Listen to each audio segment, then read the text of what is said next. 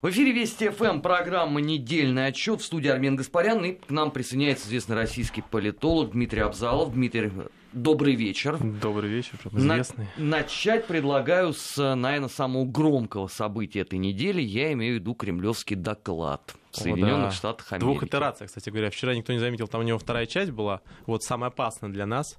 Вот, все как-то все Ну, давайте больше с отпис- первой начнем. Что это было? Ну, первое, напоминаю, что согласно требованию закона, который был принят в августе, давалось э, администрации президента США и Министерству финансов 180 дней, это как раз и есть 29 фе- э, января. К этому времени необходимо было представить конкретные предложения по двум вещам, по трем точнее. Первое. А, в законе написано перечислить список э, олигархов, ну, предпринимателей, близких как бы к власти, э, и, соответственно, других э, э, людей, которые с ней связаны, э, факты применениями, нарушением коррупционного законодательства, конкретные активы, причем активы их семьи в том числе, вот, и, соответственно, инструменты воздействия непосредственно. Вот, собственно этот список, так называемые первые страницы из этого секретного доклада, который был представлен. Они были официально представлены, а секретная часть доклада ушла в Конгресс. Вот. а, В преддверии мероприятия а, готовилось а, эти списки в трех местах, в принципе, от Минфин, ну, Минфин США, специальные службы, Минфин США есть определенное подразделение, там есть а, подразделение Департамент по работе с санкциями, то есть санкционными решениями, есть отдельно по работе с активами, поэтому как бы они консолидировали свою позицию. Потом вторая — это специальные службы США, они свои представления представили. И вот вокруг чего основной скандал пришел, это так называемая некоммерческая организация. У нас есть такой Атлантический совет, а, в который, соответственно, свои предложения вносили ряд российских оппозиционеров. А, И в прошлом, кстати говоря, сотрудников администрации президента Российской Федерации. Вот. а, Это все агрегировалось и посылалось с предложениями. Собственно говоря, скандал возник из-за того, что список, который оказался, он был формализован достаточной степени. Ну, во-первых, туда вошли все люди вообще, вся администрация, то есть как бы э, в полном составе, причем как бы включая там помощника по культуре, который представляет страшную угрозу американским интересам, или, например, по четвертому кругу туда вошли те люди, которые уже находились под санкциями, например, ам, Сурков. Сурков, а, Володин, Нарышкин, который поменял статус, но фактически сохранился. Там были люди, которые не являются действующими членами, по действующей должности, тем не менее санкциях остались, типа, например, глава Россетей. А, Там были люди, которые никогда не были пророссийскими. Посмотрите список. Там, например, соответственно, есть бывший водочный король, который раз благополучно уже как бы перебрался, а, четыре раза переобулся и находится в- на внешнем направлении. И вот о президенте Российской Федерации вот э, отзывается без всяких комплиментарных высказ... э, как бы вещей. Вот, тем не менее, он тоже попал в этот список. Попали в эти списки люди, которые приближены, люди, которые, соответственно, э, весь в прошлый год как бы открещивались от этого процесса типа Альфа, например, в полном составе. Туда попало, между прочим, и с Савином, и с Фридманом, со всеми.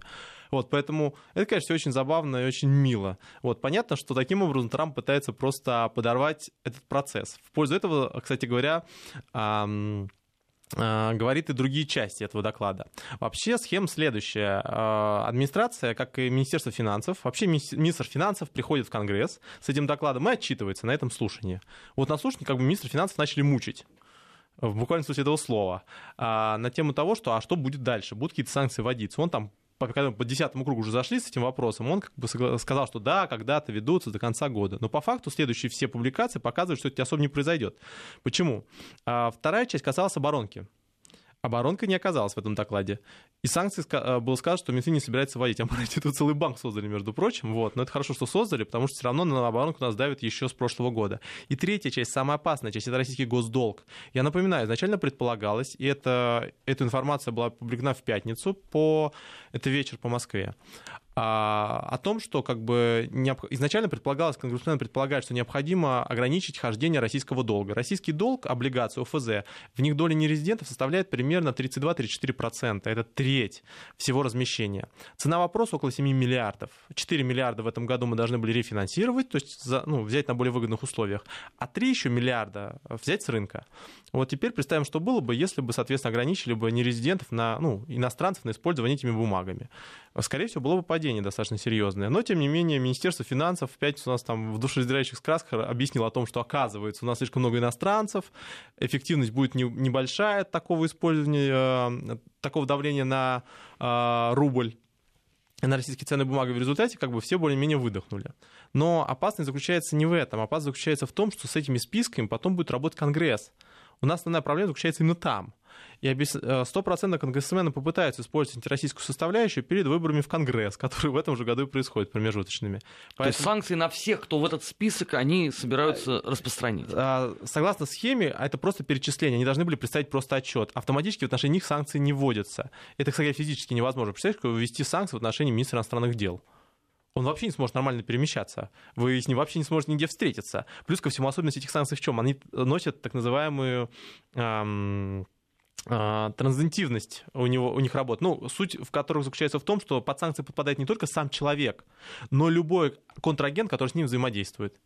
А я правильно понимаю, что в этом случае наш друг большой Курт Вокер, он уже под санкциями, поскольку да он взаимодействует? Ну, вообще-то, Сурков — классический пример того, как человек, находится под санкциями, спокойно себе разъезжает в Европейский Союз, как бы Ткачев нас под санкциями, спокойно себе есть как бы на а, эти а, ярмарки в Германии, вообще никого это особо не волнует. Проблема в другом. С этой точки зрения, на самом деле, необходимо было, а, было закрыть все счета а, этих людей, например, в госбанках. Да в любых банках, потому что они все рефинансируются. Вот у нас ситуация с Крымом, как бы там Сбер, ВТБ. Вот схема была такая же, потому что на них тоже бы санкции возлагались бы. Но санкции не вводятся автоматически в этом списке. В том-то дело, что не под, не, там не был представлен механизм, каким образом в отношении них эти санкции вводятся. Фактически это просто список. С таким же успехом мы их его могли отослать, в принципе. Никаких проблем с этим не возникло. Вот. Но, конечно, э, это было очень-очень-очень весело. Там, если внимательно посмотреть прессу, которая была с пятницы на воскресенье, там демократы особенно просто расходились на предмет того, что, как, что вы себе позволяете, потому что у них были свои списки, как бы, которые никто собирается протаскивать. Это вот. же все стоило 4 миллиона долларов американским это стоило, налогоплательщикам. Это стоило 180 дней работы. У вас полгода работает Минфин. Вот он к чему, чему работает-то? Вот, это вопрос о том, что это очень забавно и мило. Это вопрос о санкциях в целом. Вот, поэтому, конечно, вот это достаточно серьезное решение, но абсолютно точно Конгресс этой темы не слезет. Он будет до конца использовать российский, ну, российские вопросы. Я думаю, что э, прицеливание санкций, оно действительно будет происходить в феврале. Но пока что, пока что вот самых радикальных вещей, которые реально по нам могли ударить, удалось избежать. Ну, в крайнем случае, на ближайший месяц. Ну, параллельно там э, два еще было э, знаковых заявления на этой неделе из Соединенных Штатов. Ну, начнем с того, что Россия представляет существенную опасность. Россия, теперь выясняется, оказывается, страна с разорванной экономикой может сама нанести ядерный О, удар. Это, это стало история. большим откровением э, для Соединенных Штатов. А, при всем при этом они категорически э, отказываются, как вот нам рассказывали многие западные аналитики, вводить серьезные санкции против российской оборонки, потому что, оказывается, это бумерангом ударит по всей мировой экономике, куда Россия интегрирована. То есть на четвертом году а, вот этих гигантских размышлений они все-таки пришли к четкому пониманию, что сделать это невозможно. На самом деле, если внимательно посмотреть, в отношении чего вводились санкции, становится понятно, для чего они вводятся. Они вводятся не того, чтобы сдерживать Российскую Федерацию, ее, экономич... ее э, международную политику. Они все как бы по этому направлению не двигаются. Основная задача санкций — это ограничить конкурентоспособность наших товаров на рынке. В отношении российских энергокомпаний, в отношении российских военных компаний вводятся санкции, чтобы мы не могли нормально торговать. Нам же закрывают возможности по предоставлению и продаже а, вооруженной техники. Посмотрите внимательно доклад Минфина. Он там достаточно забавно описывает все эти процессы. Он говорит, что до этого уже были введены санкции, которые так ограничивают, например, покупку российского вооружения. И смысл заключается в том, что они должны усложнить приобретение отдельными странами отдельных российских э, военных э, образцов. То же самое касается, например, с, э, с точки зрения нефтедобычи или газодобычи, когда нам ограничивают доступ к наиболее техно- высоким э, технологическим решениям. То есть, на самом деле, речь идет о глобальной конкуренции. И, кстати говоря, это отдельно описано и в экономической, и в ядерной доктрине, и, что самое интересное, в военной доктрине. Там написано, что Российская Федерация и Китай являются не... Ну, а, это, в США, ну, на с английского это переводится и как, как конкуренция. Вот конкуренция в буквальном смысле так и переводится. Вот конкурент, он так и переводится. То есть это конкурент, прежде всего. С нами воюют как с конкурентами. А если внимательно посмотреть, почему это происходит, становится ясным, что вопрос, и Трамп, кстати говоря, в этом плане как бы очень последовательный, он сказал, что для него экономика важна. Вот он в экономику и прет. Для чего нужна эта история с ядерным примитивным ударом? Но никто в здравом уме твердой памяти, кто занимается системой сдерживания, понимает того, что вы количество ядерных зарядов увеличите, вот вы два раза можете уничтожить весь мир, а теперь вы можете пять раз уничтожить мир.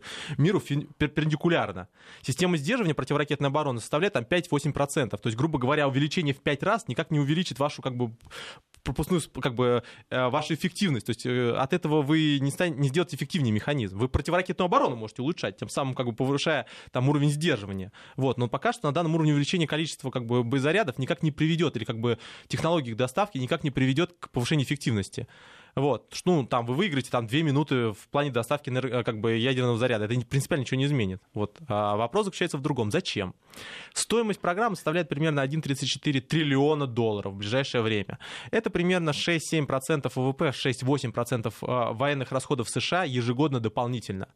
То есть каждый год надо будет тратить по 6, э, по 6-8% дополнительных военных расходов. Ну, понятно, что это 1,35, это на десятилетие вперед.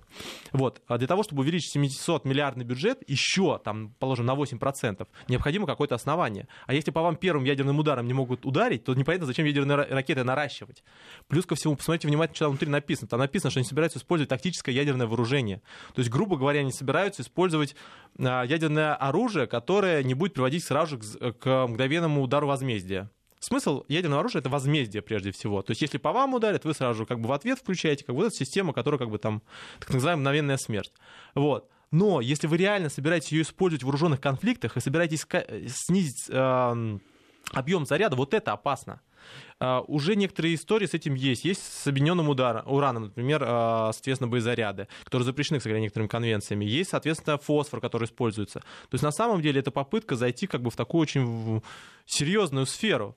Вот. А, и вот э, это больше всего опасно. А то, что американцы таким образом пытаются, Трамп пытается как бы найти себе спонсоров под свою вторую избирательную кампанию, так флаг ему в руки. Тем же самым занимался Джордж Буш-младший. У него вообще концепция была преемптивной войны.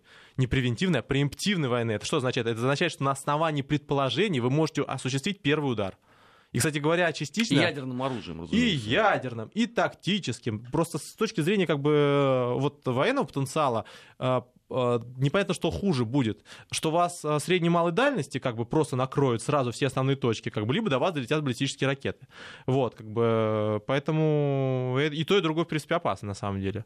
Вот, поэтому с этой точки зрения, конечно, вот эта история, она достаточно сложная. То есть то, что Трамп пытается, точнее люди, которые его окружают, пытаются решить вопросы экономические, но если вы таким образом как бы накачиваете как бы ядерный потенциал, то вы таким образом разворачиваете большую гонку. Китай на это очень серьезно отреагирует в ближайшее время. Тем же самым будет, он уже там делает там на гиперзвуке ракеты, ну, собирает, разрабатывает. Вот. Российская Федерация на это ответит. И вы тем самым как бы выкачиваете денежные средства из экономики. То есть Трамп это считает, что эти как бы создание рабочих мест в США прежде всего, вот, но по факту это очень серьезная еще проблема для своих союзников. Вот, потому что, например, они предполагают в своей ядерной доктрине размещение самолетов двойного назначения. Ну, вот то, что мы сегодня комментируем по поводу близости к границам, например, в странах НАТО. А что это означает? Означает, что страны НАТО станут первыми объектами для атаки в случае, не дай бог, чего. Вот, поэтому это, конечно, все очень забавно, очень мило, но таким образом, а, пытаясь решить свои внутренние проблемы, вы очень серьезно дезорганизуете как бы международную ситуацию и пространство. А какой вы сигнал подаете Китаю и КНДР, а, естественно, Ирану или КНДР? Лучший способ защиты дальше наращивать свои ядерные программы. И побыстрее, И побыстрее, и побыстрее, потому что мы будем наращивать еще быстрее. Класс. Вместо того, чтобы противоракетную систему делать и говорить, что вам бессмысленно наращивать ядерные программы, потому что все равно у вас никуда ничего не улетит. Вы говорите, не, ах так, давайте теперь у вас 70 раз уничтожим. Ну класс. Что КНДР, там, не знаю, 10 ударов, ну не 10, например, положим, там 80 ударов, что там 100, 145, и без разницы на самом деле. Вот. Но с точки зрения занятости на американском рынке, сокращение рабо- э, повышение э, занятости, сокращение безработицы, это, конечно, намного интереснее и, намного веселее. На этой же неделе последовало одно чудеснейшее заявление из Вашингтона. Мы, конечно же, привыкли, что нас обвиняют во всем, но вот это э, действительно прозвучало свежо. Значит, на протяжении последних полутора лет э, Россия во всех международных инстанциях, возможно, mm говорила о том, что, послушайте, соглашательская позиция Соединенных Штатов с Украины ведет к замораживанию конфликта на Донбассе. mm И это все невероятно опасно. mm И, наконец, 1 февраля представитель Госдепартамента сказал, что Россия виновата в том, что всеми силами замораживает конфликт на Донбассе. И вот тут я уже развел просто руками. Ну, следует отметить, что нас как бы не раз обвиняли в том, что мы там собираемся заморозить, устроить там второе эм, вторую Молдову, вот и Приднестровье. Вопрос к для Российской Федерации вообще не выгодно ни разу. Если кто-то вообще есть, ну, из здравомыслящих представителей в Госдепартаменте, не понимает, что зачем смысл какой замораживать конфликт, всю жизнь как бы держать занозу эту, вместо того, чтобы стабилизировать отношения с Европейским Союзом, если к этому конфликту прилеплены все санкционные составляющие. Вот, поэтому, ну, здесь есть вопрос логики. А второй момент в другом. А второй момент в том, что вы не можете нормально повлиять.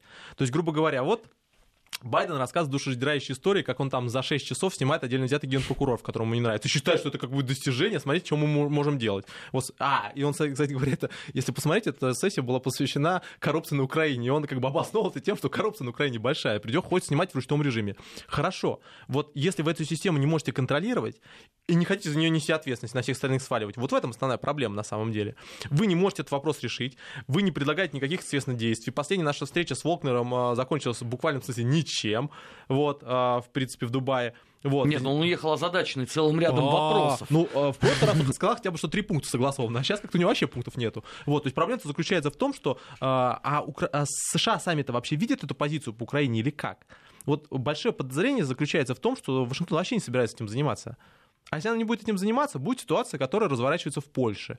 Вот это классический пример того, что вы открыли ящик Пандоры. Вы не просто его открыли, вы еще приколотили дверь, э, этот, э, э, дверцу, как бы приклеили изолентой, примотали к столу, чтобы оттуда все повылезало. Почему? Что говорит Польша? Говорит Польша, ах так, значит, Украине можно, Тогда и нам можно. Мы сейчас принимаем закон, раз уж нам как бы э, э, советский монумент сносить можно, о том, что никто не имеет права упоминать о том, что мы каким-либо образом участвуем в ситуации, связанной с фашизмом. А вообще запрещено у нас это делать. Так, а что вы хотите?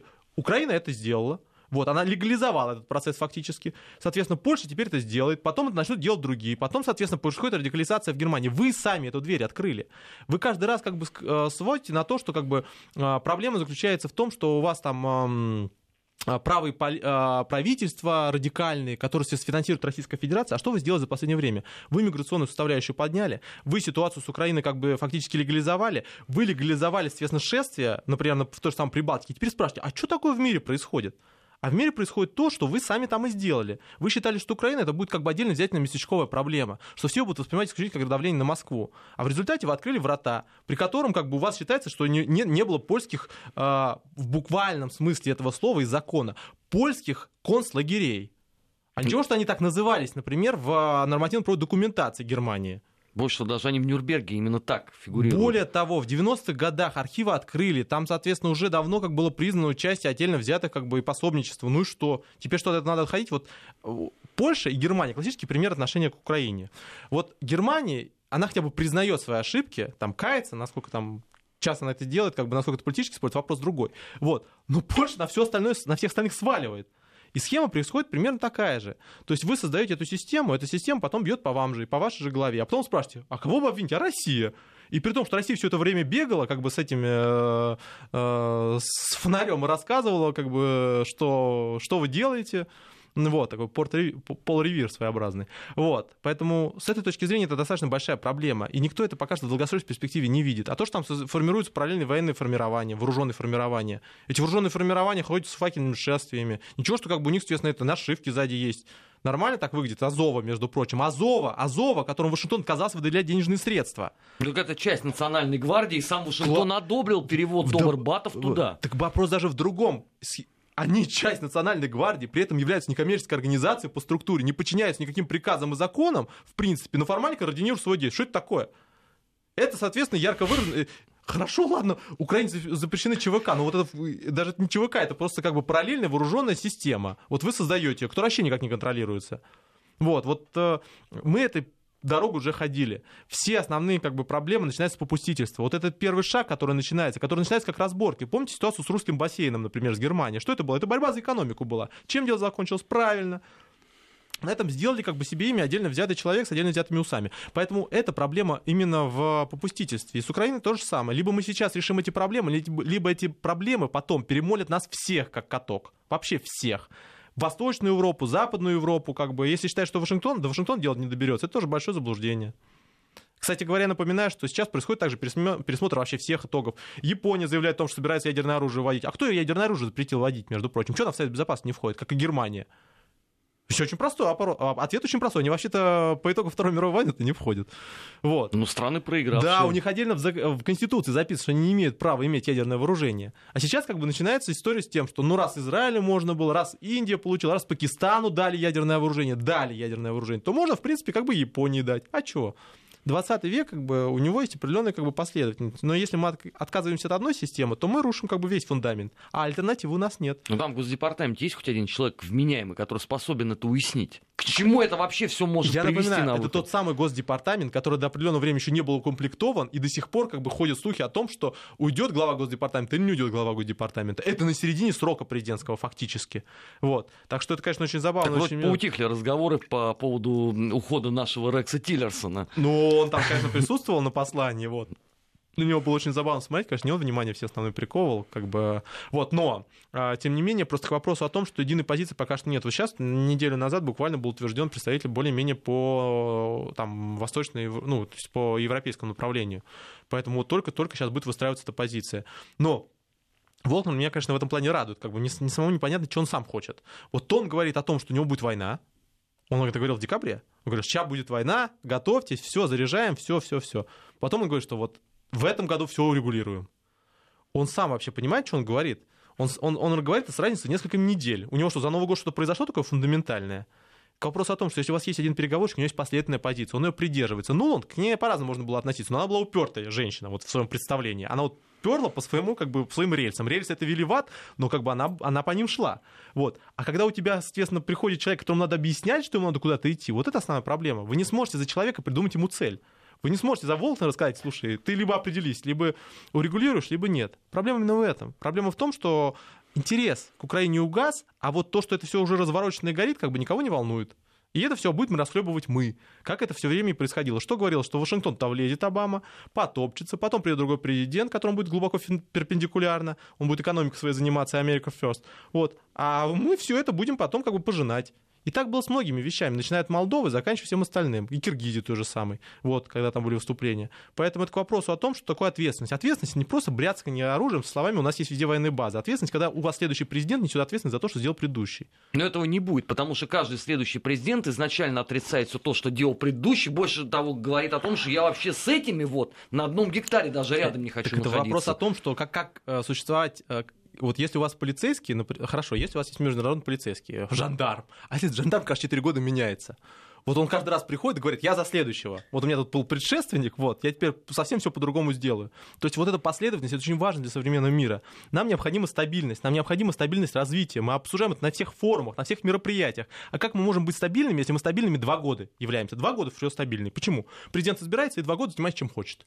А потом он готовится к выборам на следующий год, и потом уже готовится к своему наследию. Фактически во всем избирательном цикле, э, там, двух этих э, лет, у него есть один год последний, когда он собирается войти в историю, может делать что-то, чтобы не как бы не раздавать то, что он до этого получил, или, например, соответственно, не там думать о, выборах Конгресс промежуточных. Поэтому на самом деле проблема вот именно в этом. Мы заложники э, политической конъюнктуры. Необходимо делать долгосрочные стратегии, чтобы мы понимали, что будет Сирия через 10 лет, а что будет с Японией через 20. Но это улица с двухсторонним движением. Да здесь необходимо, чтобы в этот процесс подключались разные игроки. Мы не должны каждый раз бегать как бы к лоббистам США, например, со словами «А, «Ребята, давайте все-таки как-то по-другому мир переустроим». Это неправильный подход.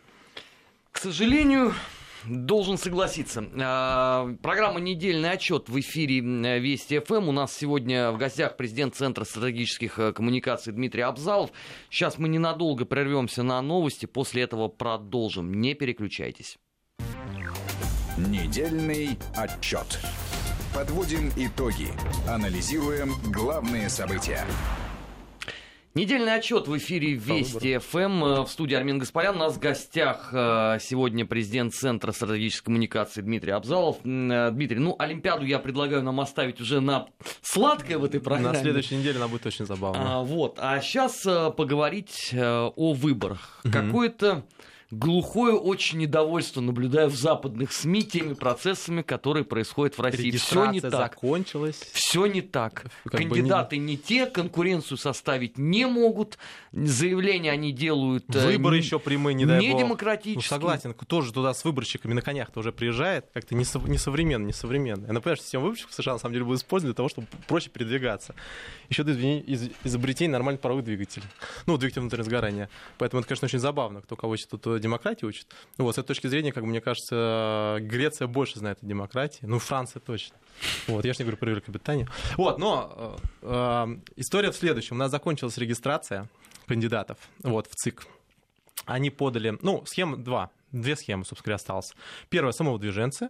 Самодвиженцы приносят как бы материалы, они э, где-то предоставляют, должны представить 300 тысяч подписей, ну, они обычно 315 предоставляют, тысяч, потому что должно быть как бы не больше 315 тысяч они должны представить. Ну, там, если как бы э, там фальсифицировано или еще что-нибудь такое, ну, например, там дублируются ошибки и Не- так подобное. не- неправильно собранный. Они не говорят фальсифицированный. Не, но в подписи не верифицированы, то есть как бы они не подтверждены. Плюс ко всему, они должны быть более чем из э, 40 субъектов, то есть там се- 7,5 тысяч, если в э, случае с а, самовыдвиженцем. И партии. Партии не парламент, ну, парламентские партии, понятно. У нас две парламентские партии выдвинулись, это, соответственно, ЛДПР, КПРФ. Они просто как бы выдвинули своего как бы кандидата, и флаг в руки, он дальше делал. Занимается чем хочет, но, естественно, там подал документы.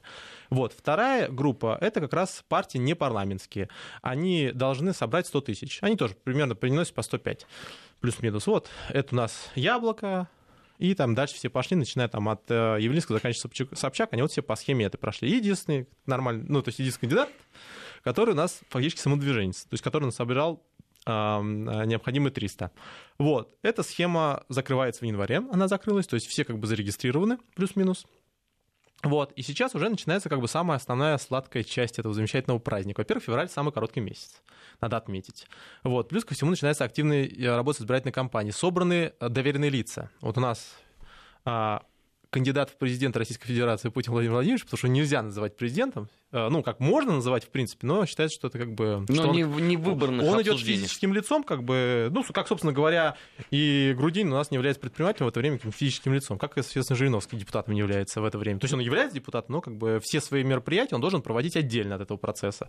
Там, э, что делает там президент? Он, он уходит в отпуск там или берет вот, соответственно, вот а, они встречаются со своими доверенными лицами. Доверенные лица очень важная составляющая, на самом деле, избирательного процесса, потому что как бы проездить по всем 85 субъектам вы, можете еще успеете. Вот, но с каждым пообщаться, вот, у вас возникнут с этим рядом целые сложности. То есть фактически вас предоставляют именно ваши доверенные лица. Они собирают все ваши повестки в ваших центрах и потом, естественно, передают. им. Поэтому если как бы есть что-то, как показывает практика, кстати говоря, наибольшее, больше, большее количество проблем решается именно, соответственно, в избирательной кампании. Потому что как бы избиратели свои наказы там представляют, и они все собираются в такие определенные предложения. Ну, типа майских указов, которые там были в прошлый раз. Вот. А, Плюс ко всему, как бы у нас в конце прошлой недели в связи с, с регистрацией э, прошли ряд массовых акций, что-то они какие-то были не массовые, в принципе, и это большая, тоже большая трагедия на самом деле. Вот. А, Поэтому, в принципе, как бы все более-менее понятно, кто и как, куда и будет бороться. То есть, как бы левый фланг очерчен, правый фланг очерчен. Дальше, естественно, идет самая основная часть, технологическая. Вот. А технологическая часть, как бы, ну, то есть классическая надо побороться за избирателей, это первый момент. Второй момент, надо побороться за молодежь, за молодежный сегмент, за городское население. Это очень важно в ближайшее А время. борется кто-нибудь за него? У меня ощущение, что нет. Ну, как бы как. Есть две концепции. Вообще не, не, а, ну, а, не приводить их на избирательные участки, как бы, если уж они так не придут. Хотя все сделано для того, чтобы мобильность повысить. То есть, например, эта система с голосованием по месту, она, кстати, говоря, в том числе для молодежи очень удобна. Почему? Например, у вас как бы студи... а, значительная часть студенчества. Студенчество, как правило, приходится сконцентрировано в крупных как бы, федеральных вузах. Вот. Как правило, это не по месту жительства. И они не поедут к себе домой туда голосовать. Вот. С другой стороны, э, им упростили процесс, но как бы вот э, в этом есть определенные сложности. А, Поэтому за этот сегмент все равно будет происходить борьба, потому что как минимум, естественно, Со- Собчак, если она что-то выигрывать, ей необходимо будет договариваться с ними, с городским Ну, сегментом. она уже сказала, что она самый популярный кандидат, э, кроме Путина. Ну, она очень хорошую социологию использует, наверное. Не знаю, кто ей как бы что пишет, потому что у нас, естественно, фонд в официально этим занимается, неофициально Левада. Вот, может, у нее какие-нибудь там э, внутренние, соответственно, э, социология, связанная как бы с сайтовой накруткой, но это очень забавно. Вот, ну, это на самом деле правильно. Схема следующая. Перед избирательной кампанией все партии, за редким исключением, создают свои социологические службы. Например, соответственно, этим занимается КПРФ. Зачем? А для того, чтобы в случае как бы результата, который вас не устраивает, вы сразу же могли бы как бы показать свою позицию. Плюс ко всему у вас появляются сами цифры. Цифры тоже являются основным важным составляющим. Человек, когда принимает решение о голосовании, он очень часто следует не только исходя из своих предпочтений, но он не хочет оказаться в меньшинстве. Ему необходимо показать, что за кандидата будет голосовать много людей. И даже если он не выиграет, это показывает, что он с большинством. Он хочет чувствовать сопричастность и так далее и подобное. А для этого нужна своя социология. Вам необходимо показывать, что у кандидата есть реальный шанс выйти на 10%, 15%, и тогда избиратель тоже будет в это верить. Поэтому социологические службы параллельной социологии создают практически все. Вот. Еще некоторые, соответственно, параллельно, естественно, ищ- делают э, этот, э, экзит-пулы. Вот, но фактически э, технологически это есть возможность у крупных распределенных сетей. То есть, например, э, у КПРФ, потому что у них есть свои региональные отделения, этим, этим занимается Мельников конкретно, А, как правило. Вот, э, соответственно, есть а, есть, э, соответственно, параллельные системы будут как бы вот у новых партий, типа, ну, типа, ну, не новых партий, нового кандидата типа Собчак. Я думаю, она через интернет будет как-то э, делать. Вот, то есть, как бы основная задача в этой составляющей делать. Но на самом деле, если сейчас посмотреть, что происходит, например, в российском сегменте, во-первых, туда активно вошел ЦИК, он начинает активно агитировать заявку в сегментах. Если кто-то хочет э, убедиться в этих словах, попробуйте зайти на любой сайт, например, новостной или еще какой-нибудь, соответственно, и промониторьте в течение дня.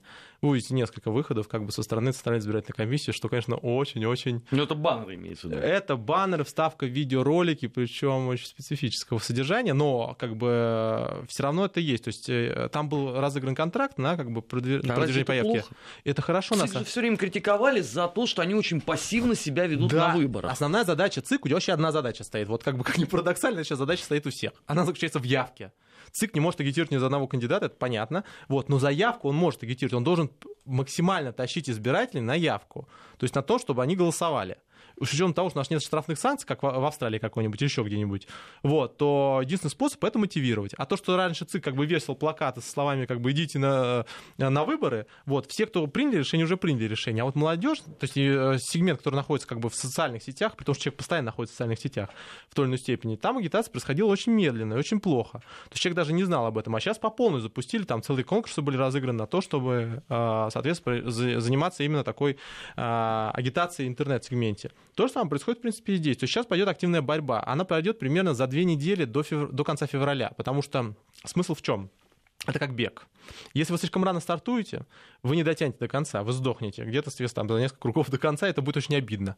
Вот. Если вы, наоборот, слишком поздно стартуете, вы, конечно, разбежитесь, но уже все вперед убегут. Поэтому э, интернет-агитация, она для нее очень характерна именно активная бомбардировка в непосредственной близости. Плюс ко всему, кликовое сознание, как бы и вот сегменты цикличные, они производят к тому, что человеку необходимо накручивать, его мобилизовать необходимо до, прямо в период избирательной кампании. А с учетом того, что у вас фактически будет как бы еще там ограничение по агитированию, да, день тишины, то вам необходимо это раскручивать с конца февраля и выходить, например, в э, начало марта. Вот, плюс ко всему у вас будет много праздников, на которых можно как бы это все дело отработать. И для кандидата, и для, соответственно, вашего продвижения. 23 февраля мужской день, 8 марта женский день, будет, будет годовщина Крыма в период, как бы, соответственно, проведения. То есть, на самом деле, сейчас очень важная э, особенность, как вообще с этими сегментами надо будет работать. Ну, пока что, в основном, это делается там через различные хостинги и все, что с этим связано вот, видео. Поэтому как бы здесь интерес как бы очень сильно проходит. Плюс ко всему здесь и проявляется она технологическая часть. Когда кандидаты зарегистрированы, они начинают уже активно работать в технологической части. То есть готовить раздатку, а, соответственно, наружку, наружную составляющую. Начинают как бы выбирать компании, как они будут И самая вкусная часть начинается всего этого процесса и замечательного светопредставления. Это называется дебаты вот дебат это будет очень весело. Будет Жириновский, будет Собчак, будет Грудинин. Причем как бы они друг на друга будут набрасываться, потому что как бы нормально дискутировать будут только с друг другом. Причем самое интересное, они очень разные по направлению, у них разные стратегии будут дискутирования. То есть, например, у Жириновского основная задача наброситься на КПРФ. И на, Это его Собчак. вечная задача. Да, но сейчас его задача при этом не набро... Э, пытаться вытащить его в ту сферу, в которой он компетентен. Грудинин компетентен в экономике, например. А у Жириновского неплохая ситуация по международке. Он все-таки у нас представитель Ближнего Востока по специализации. Вот, поэтому с этой точки зрения как бы его основная задача вытащить международку, показать, что Грудинин, например, просто человек, который занимается бизнесом, но не готов к политической должности. А Грудинина задача вытащить Жириновского в экономику, показать, что как бы он просто разговаривает там о международных тематиках, соответственно, нифига не понимает в, в, в новом хозяйстве. А Собчак они на что будут вытаскивать? А Собчак... На не... корпоративы?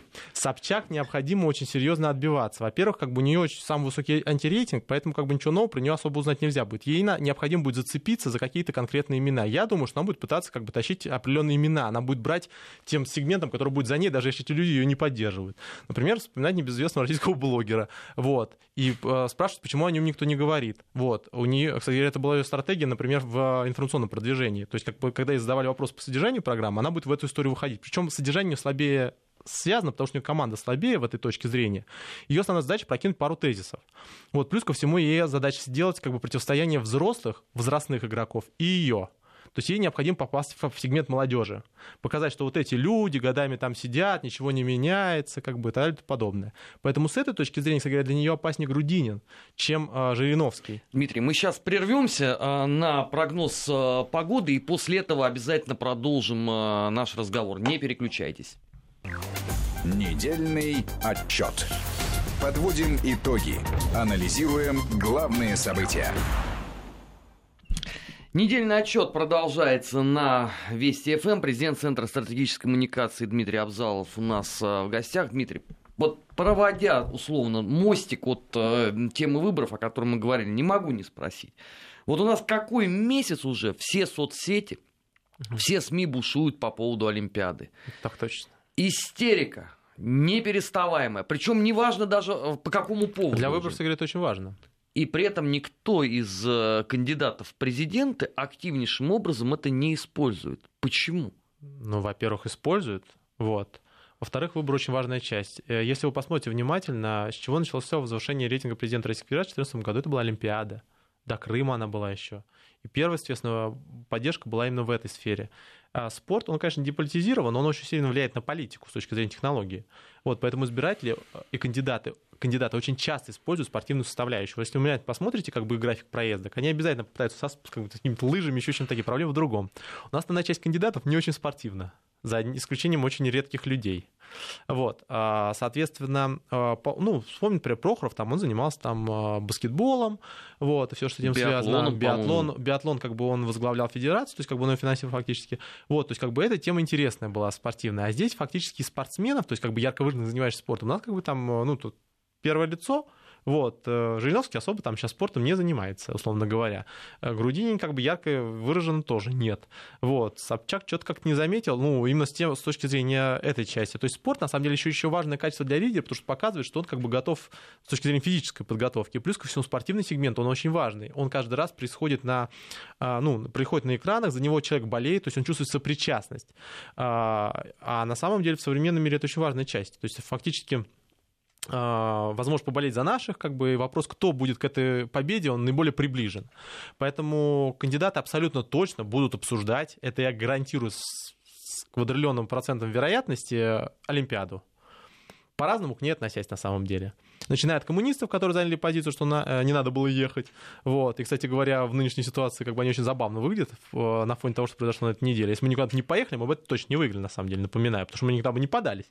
Вот э, зачем смысл идти в, в, о восстановлении своей, как бы, о восстановлении своих позиций, если вы не собираетесь на Олимпиаду потом попадать в МОК. Вот. А, и тогда просто сидели бы, как бы нас дальше ноги вытирали.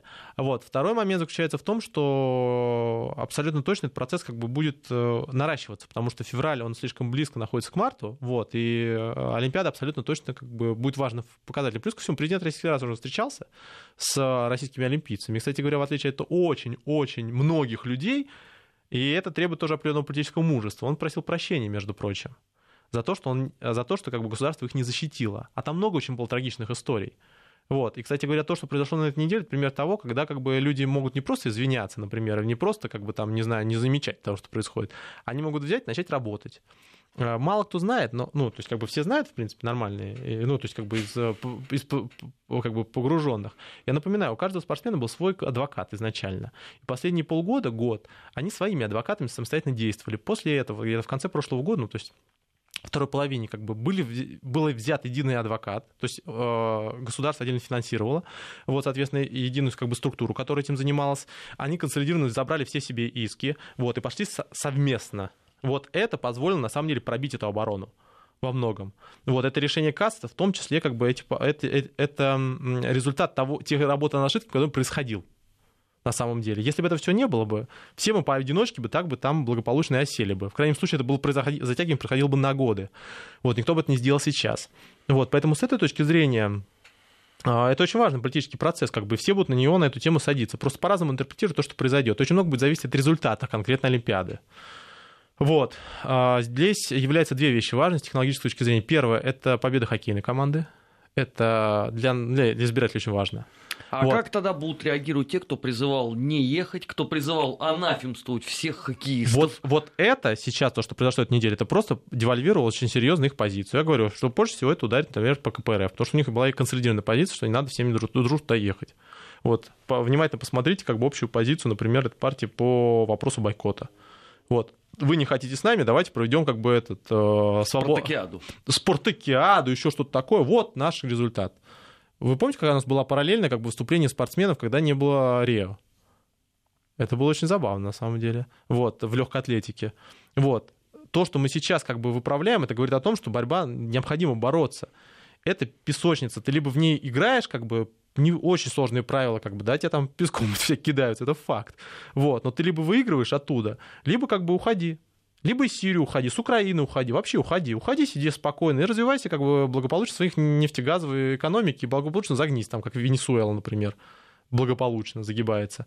Ну, как загибается, но близко к этому идет. Вот, то есть, на самом деле, вы либо как бы боретесь, меняете правила, как-то что-то сопротивляетесь и делаете, либо как бы с обиженным достоинством, ну тогда просто давайте как бы внутри у нас, у нас субъектов достаточно, будем устраивать такие большие субъектные игры. Вот. Но эта победа стала результатом того, что как бы люди посчитали, что выиграть можно. Не все спортсмены, не все федерации заинтересованы в том, чтобы это превратилось в политику. Они же прекрасно понимают, что никому не интересно смотреть на, вы, на игры, в которых как бы изначально есть политизация процесса. Ну вот э, простому зрителю, ну нафига ему смотреть на э, олимпийскую э, команду, которая каждый раз выигрывает за одной и той же страны. Если, кстати говоря, бы мы э, не поехали бы и, и сейчас бы не боролись в правом поле, у нас бы было бы четвертое место в Олимпиаде Сочи. Четвертое место. А первые три места наградили бы отдельно, напоминаю, на этой Олимпиаде, в последний день. Все наши медали, которые нас забрали бы, отдали бы и в последний день, если бы мы сейчас не боролись. Меня просто на первом месте была Норв... с этой точки зрения вот непоследовательность, потому что те же люди, которые тогда, в 2014 году, размахивали флажками, угу. делали селфи у себя там в олимпийской форме и были ярыми проповедниками мирового олимпийского движения, в 2018 году являются главными противниками. Смотрите, Лунова. на самом деле ситуация очень тяжелая, вот особенно для спортсменов. Смотрите, мы же на Сочи этих людей всех как бы заявили, мы же всех их ну, как бы поднимали на руках тогда, мы же всех их отмобилизовали. Они там убивались за нас на самом деле, и мы считали, что это большая победа. Они-то что, в чем виноваты в том, что политизация процесса произошла? Они что, виноваты, что как бы нас Крым а, как бы пытались а, то есть отжать, когда там произошел переворот? И они потом после этого страдали все это время. Вы представляете, люди, которые всю жизнь шли к медалям, им запрещали запрещают участвовать в Олимпиаде. Они параллельно участвуют в международных чемпионатах мира. Они там сдаются. Пробы они сдают во всей Европе. Они там сдают пробы, когда у нас Русада была дисквалифицирована. Они сдавали во всей Европе. Им все равно говорят, что вы не можете ездить на Олимпиаду, потому что мы так считаем. А мы их собирались бросить и сказать, ребят, ну вы сами виноваты, зачем вы полезли в политику? Сочи это такая политическая часть. Да кто им это сказал? Они там убивались не за политику, а за наши флаги. Либо мы эти флаги все-таки в них верим и вкладываем в них что-то, и всегда будем людей, которые тоже за нас как бы убивались, поддерживать. Либо мы всех будем бросать. Мы бросим людей на Донбассе, потом мы бросим людей в Сирии, а потом мы бросим людей как бы еще где-нибудь. И нам после этого никто не поверит люди, которые с нашим флагом, с нашим гербом встают, они не просто встают с нашим гербом и флагом. Не потому, что как бы им помахать хотят. Они хотят чувствовать поддержку государства. Если государство не поддерживает, оно должно извиниться за то, что это произошло. Это называется взрослая политическая позиция. Это политика, которая отличается от популизма. Политик — это человек, который чувствует ответственность, которую он на себя берет. Он берет ее на годы, на десятилетия вперед. Он не будет отнекиваться от Сочинской Олимпиады. Да, у нас были проблемы, но мы эту позицию отстояли. Люди очень, э, очень любят выигрывать но настоящий фанат, если вы знаете настоящих фанатов, будет в своей команде, даже если она будет втоптана в грязь. Ну вот я перед вами, я ходил на ЦСКА, когда оно было, извините, в первой лиге союзного да, чемпионата да. по футболу. Мягко говоря, не уровень. Спорт — это на самом деле ярко выраженная, это как бы не политизированный процесс, но это ярко выраженная часть, связанная с политикой. Это история про то, когда человек верит когда он верит в команду до последнего, он верит через 90 через нулевые и так далее. Его команда — это больше, чем его команда. Это чувство того, что он там находится. И даже если он будет один человек на трибунах сидеть, он будет махать флагом, как идиот, его будут снимать дружно, но он будет чувствовать эту сопричастность. Люди, которые выходят на поле, они выходят не просто ради денег. Некоторые виды спорта вообще не коммерциализированы в нормальном виде спорта. Посмотрите, что такое хоккей с мячом, например, или еще что-нибудь такое. Люди выводят ради того, чтобы просто поболеть. Ну, бенди, по-моему, все-таки не вот. олимпийский вид спорта. Не олимпийский вид спорта, но люди выходят на чемпионаты мира, то, чтобы поболеть, то, что сейчас проходит, например, или еще различные виды. Не везде это коммерциализировано. Как бы уровни объема там, финансирования, там 150 миллиардов, оно приходится на небольшое количество федераций в целом.